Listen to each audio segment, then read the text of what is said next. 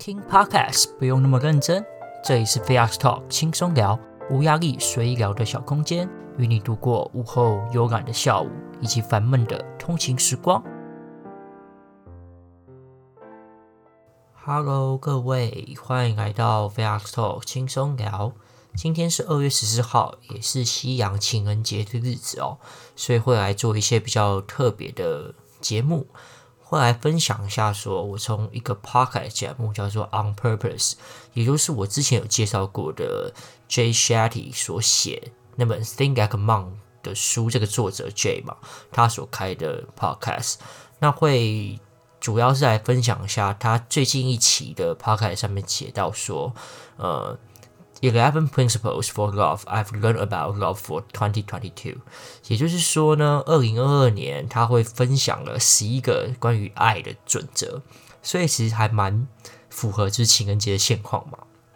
那我这次不会十一个都讲啊，我就分享一下我听完之后觉得比较有感的一些内容，就想说分享给大家。那不知道大家对于节日会不会觉得诶一定要过啊，还是？觉得没过也没差，我自己是觉得有没有过节，我好像都还好。我可能比较注重在一些日常生活上的相处吧。所以其实如果什么情人节、生日没有过到，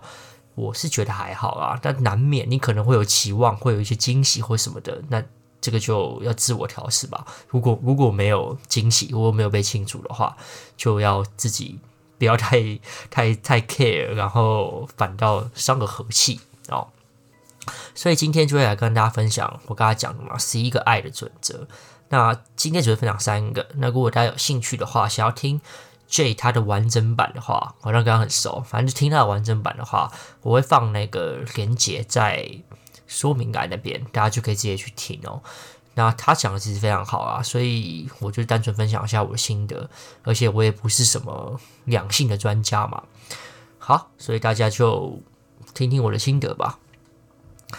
第一个哦，我觉得不论是你是哪一种类型的人哦，可能你是对于爱是很有憧憬的，就是很想要交男女朋友，很想要结婚的，或是你对于呃情感方面是比较觉得还好的，不交好也无所谓，我觉得一个人过完一辈子都可以的。我觉得不管你是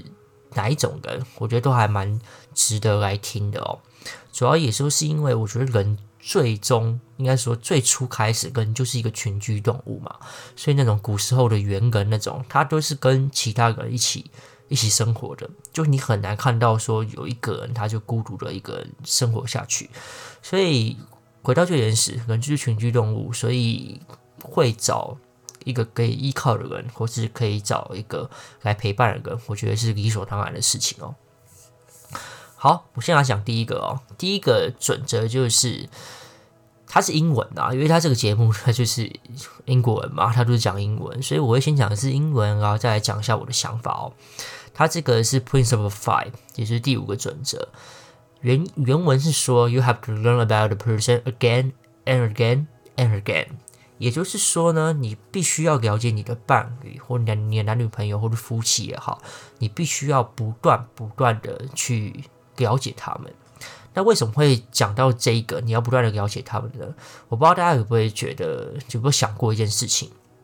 在你应该在一个陌生的环境，你如果去认识一个新的人，呃，你可能会问他什么？诶，你的兴趣是什么啊？你喜欢吃什么东西？那你平常都会做什么事情？这就是我们人们一开始跟人家认识的时候，你会问他的问题嘛？那如果你跟一个人相处时间长了，你很知道他的兴趣是什么，然后他生活上的各种习惯会是什么，你可能就不会觉得，哎，我好像很懂你了，我是不是不需要再去多跟你做一些深度的交流了？我觉得人都会陷入到这一种循环里面了。所以这次这个准则讲到的就是，你必须要去更加的了解，你要去一就是再再一次的去了解你的伴侣，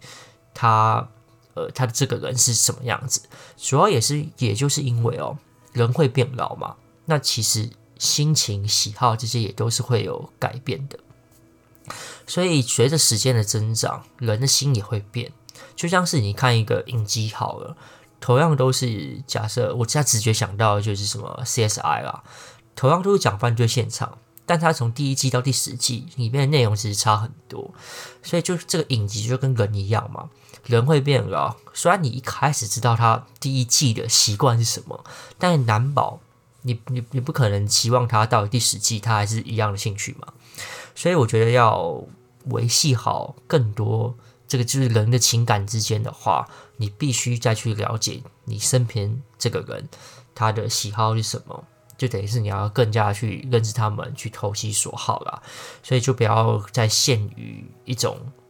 情境，就很像是之前你可能电视上都会看到，可能相处很久的一个老夫老妻，然后就说：“哎，你最爱吃的是这个。”这个这个面好了，然后那个老婆就说什么：“这是我十年前爱吃的，我现在爱吃的是饭，你都不懂。”看有没有有没有有这种这种故事在你脑海中发生？所以这也是这个准则讲，是说你必须要去理解你身边这个人，再去再一次再一次的去理解他，所以知道他喜欢是什么，你的感情才会更长久。好，下一个呢？是说到就是第六点哦，他这个我是直接讲啊，我刚刚讲的是第五点，然后这是第六点，那他有十一个嘛？大家有兴趣可以再去听。第六个是讲说，work on a relationship priority together every month，也就是说呢，呃，你跟你的伴侣之间，他建议是说你在一个月至少要找一件你们共同的目标，共同去努力的事情。嗯，你可能会想说，我跟他就是想说，诶，我们这个月要计划去旅行，然后我们又想要来自我提升学习，那我们又想要去运动来减肥。这次这边的这个爱情就准则啊，他是说，你一个月就两个人就找共同的一件目标来努力，一年就是十二件事情，不要太复杂化了，不要说，诶，我今天想要做去运动。然后隔天就想说，哇，规划旅行。然后下下一秒就想说，我们要一起去爬山也好，whatever，就等于说两个人的目标要很一致的。那你的目标一致有什么好处呢？其实就是你在一个，就是比如说我三月的目标是我们要一起去学煮菜，然后做出一个丰盛的呃一顿午餐或晚餐，然后给你的家人吃。但你们两个人的目标就很明确嘛，就是要做这个，做这份餐点，做这个盛宴。那你们在这个月的时间，你们可能每一每一周，你就要安排说，我这周我们就要去去了解食材，下一周要好好来增进自己的厨艺。呃，那你目标是相同的，然后也是单一的话，两个人的话题或是两个人沟通的契合度就会更加深层，因为你们都知道，你们在一个月后要共同煮出一个很盛大的晚餐来宴请你们的家人，所以在这一个月中的每一个每一个时刻，呃，你们两个的所想的东西是相同的，然后你们有一个共同目标可以去努力的话呢，互相沟通，一起往前迈进的话呢，你们的感情其实会更加的加深哦。因为其实就等于是有点类似革命情感的感觉嘛，所以这边的建议就是不要太发散的想说我们要同时做到很多事情，一个月就定好一件目标，然后持续的往这个目标迈进就好了。好，这是第二个。那第三个的准则是，呃，prepare your partner for your mood swings。这个东西，呃，翻译成中文的啊，意思就是，呃，你要跟你的伴侣。沟通说你的心情变化是如何？这个听起来好像蛮笼统的。那具体来说会是怎么做呢？有可能你可以预知说，我下个礼拜工作超级忙碌，超级多会议，然后又要出差啊，然后可能又一个很重要的一个内部会议，有可能会被主管骂。当你如果可以预知你的情，你的下一周的情绪可能会波动比较大的时候。你可以提前告诉你的伴侣说：“嘿，我下礼拜超多事情啊，然后超忙，我的情绪可能会比较不好。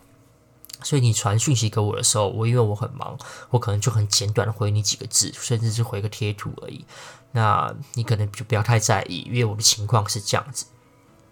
亦或者就是，嗯。”我就是心情不好嘛，所以我回到家，我的脸色可不不会太好看。那我就先跟你讲说，呃，我好像没办法很快的可以调整我的自己的情绪。但我提前跟你说，我的情绪可能会这样，你可能让我先下班回到家，先独处个半小时，然后我们再一起来吃饭，或是一起来做任何事情。我觉得话，我觉得这个这个这个准则的好处是说，呃，你提前跟你的 partner、跟你的伴侣先讲好了，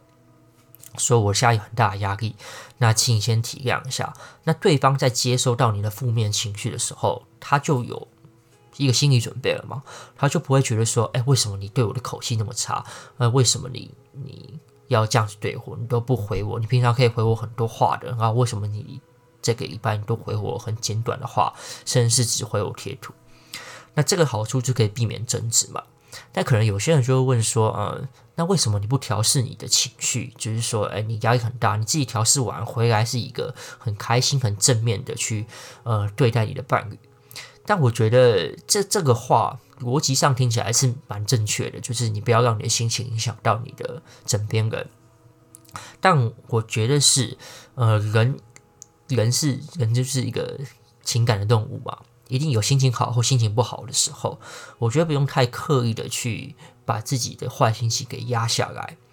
而是你去沟通，跟你的伴侣讲说，嗯、我的心情可能会有波动，但我也会极力的去调整我自己的心情，但可能还是会影响到你，所以你可能就帮我就是注意一下，体谅一下。我觉得是不需要自己去承担所有的一切的，因为如果你自己去承担所有一切，OK，可能一开始你前五天你都可以忍得很好，那可能在第六、第七天快要到尾声的时候，你给，你终于忍不下去了，然后你就爆发了，你对你的伴侣可能口气就不好了，那他他对他来说是不公平，你知道吗？就你可能会说，我都忍你个五天了，为什么你现在还要再弄我？那那对他来说就真的是很不公平嘛，因为。为什么你不？你大可可以直接跟我讲说，你这一拜过得很很 tough，你这一拜过得很很悲惨，我也是可以理解的。所以这就是为什么我觉得你是可以提前跟他说的，就是你要让你的 partner，让你的伴侣，呃，准备好接受你的心情的浮动。所以这个是第三个关于爱的准则哦。那其实还有很多很多的，还还有还有八个准则啊，也不算很多。还有其他的准则，我觉得大家可以去听呃 JASHATTY 的 On Purpose 这个节目，我觉得获益良多，那就推荐大家去听啊。那另外呢，我想要补充一下，在我讲第一个准则的时候，是有讲到说，呃，你要 You have to learn about the person again and again 嘛，就你要你要知道你枕边人更多的不同，然后你要去知道他的喜好可能会是改变的。那这个我可以，我就想到在。Jay 他的 Think Like a Monk 面的书中有提到说，当你可能每天上班上学都是走同一条路的时候，其实你要怎么来调试你的心情，让你的心情是可以变更好的，或是你呃不会因为都是走一样的路，然后觉得很厌烦或者觉得很无趣。其实你可以在走这条路的时候，你去发现地板上的石头是不是有不同。你石头形状是不是有呃，很像台湾的形状，或是有星有星星形状的石头，whatever，或是在路上面的小花花，是不是诶开个不同颜色的花，亦或者就是诶我开个不同品种的花，或是这边花上面有蜜蜂在那边飞，其实这个就代表着你在走一个很平常，就是你走了十几年的路上面，你也可以透过发现一些小细节，来让你。整天的心情不一样，然后你走这条路的心情是不一样的。这个套到人身上也是一样的嘛。你跟你的伴侣结婚了二十多年，那你你一定可以在他身上找到一些细微的一些微小的东西是跟之前不一样的。那我们就放大这些不一样的点，来让整个的相处，或是整个的沟通，亦或者是你看他的。情况就是都不一样了，那这也可以加固你们之间的情感的连结哦。